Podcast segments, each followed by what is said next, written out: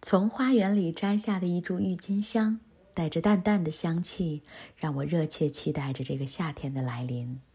从山间野放的普通小花，到广受喜爱的园艺花卉，再到普通一个球根的价值连城，郁金香的进阶之路，远比你想象中的还要精彩。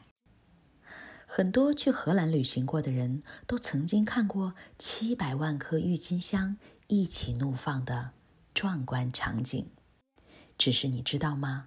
荷兰并非是郁金香的原产地，而关于郁金香的起源传说实在是太多了。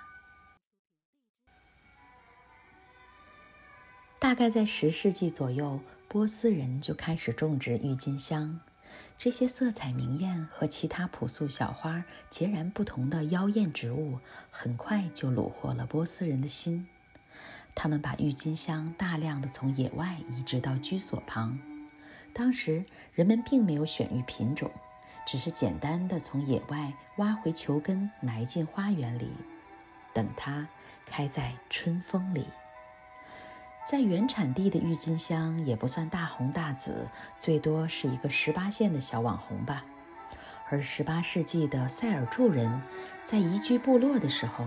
带上了这种令人着迷的植物，郁金香进入了安纳托尼亚的平原，在温和的气候中自由自在地繁衍开来。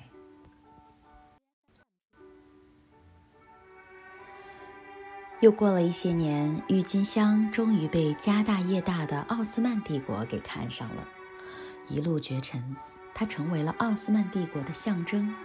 那个时候。奥斯曼人的花园中种满了郁金香，他们还把郁金香的图样纹在华贵的衣服上，并以郁金香为主题创造各种艺术品。如果你曾经去过土耳其，会看到很多带有郁金香的墙体装饰。是的，它就这样永久地盛开在了伊斯坦布尔的各种美丽的建筑中。郁金香的明星生涯下一个转折点是1554年，在奥地利帝国费迪南一世的任命下，布斯贝克以外交大使的身份出使奥斯曼，围绕着两国争议的边界进行谈判。可是他并没有完成任务，却花了大量的时间在君士坦丁堡不务正业地邂逅了富有异域风情的各种各样的植物。有些实在是太过动人了，他就选择了其中的一些植物，寄送回了维也纳。当然，也包括美丽的郁金香。在遥远的西方，收到这些植物的人当中，有一位后来被誉为西欧郁金香之父的植物学家克卢修斯。他对郁金香进行了低温种植研究。第一次发现了它独特的花纹，这些花的花瓣上出现了极富艺术性的突变花纹，使色彩饱满的郁金香一进入西方，就受到了人们的狂热追捧。在那个时代，人们热衷于炫耀自己的自然收藏，不管是珍稀的动物标本，还是美艳的花草，都成了达官显贵趋之若鹜的藏品。在荷兰。法国、英国和德国，无数新贵在东印度的香料贸易中崛起，他们都急于炫耀自己的财富。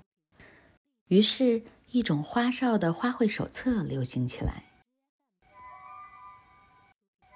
这些作为收藏品的花卉品种，尽管欧洲各国都建立了郁金香球根的出口贸易，但是郁金香的贸易中心还是慢慢的移向了。荷兰，在荷兰，郁金香迅速成为了人们梦寐以求的奢侈品，尤其是花瓣上那些没有规则却又极富有艺术感的彩色斑纹，让它们颠倒终生。在郁金香狂热的顶峰时期，一个郁金香球茎的价格超过了一个熟练工匠年收入的十倍，在一个月内，价格就能够翻二十倍。即便它原本已是天价，不少人为了从中捞取更多的利益，搭上了自己所有的财产。有一个倒霉的英国生物学家，在荷兰游学的他，他对郁金香的狂热一无所知，一不小心将一位富商的珍稀品种的郁金香的球根给解剖了，而富商大怒，将他告上了法庭。可怜的生物学家就这样被扔进了大牢。这场关于郁金香的狂热，在一六三五年达到了高峰，登顶之后就是猝不及防的跌落。在郁金香的球根价格达到了一个史无前例的高度的时候，市场对它的狂热需求却突然消退了。高价的球根无人问津，即使价格跌到原来的百分之一，也难以脱手。曾经昂贵的球根烂在仓库里，再也无人问津。这场关于郁金香的狂热达到顶峰之后，又急速坠落，使它成为了人类历史上第一个泡沫经济案例。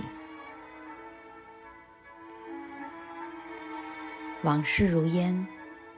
今天，当人们漫步在荷兰的郁金香花海中，又或者坐在自家的花园里，看它静静地绽放，仿佛那些狂热的追逐和惨痛的崩塌从未发生过。